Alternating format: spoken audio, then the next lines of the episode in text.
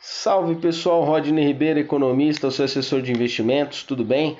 Estou aqui para deixar uma informação para você sobre a XP, para aí você que está na dúvida, talvez fazer algum aporte, algum investimento, trazer um pouquinho do dinheiro que você tem para a gente, para a gente poder te ajudar a performar ainda melhor no mercado financeiro, tá?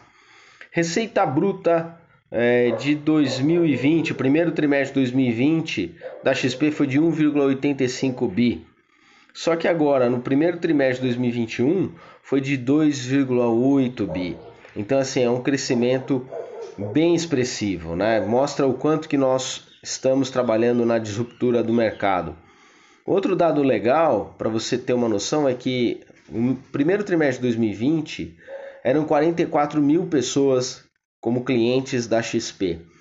É, hoje nós estamos com 72 mil no primeiro trimestre de 2021. Tudo isso, claro, com a redução das taxas é, de corretagem, né, que vem apoiando, vem sendo aí um incentivo para você poder entrar no mercado.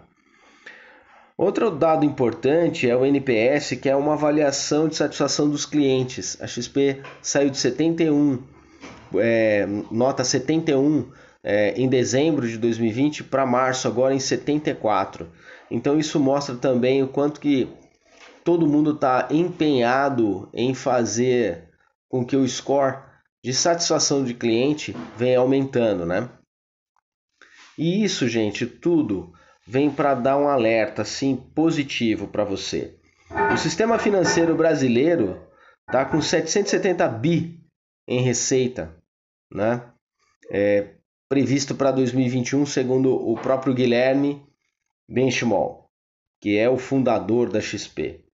E a XP ela tem 1% desse mercado. Então, assim, nós temos um mar de oportunidades, né? além do que, não só oportunidades para nós que trabalhamos aqui diretamente com a XP, mas para você como investidor, como pessoa do mercado que está aí querendo aportar melhor o seu capital.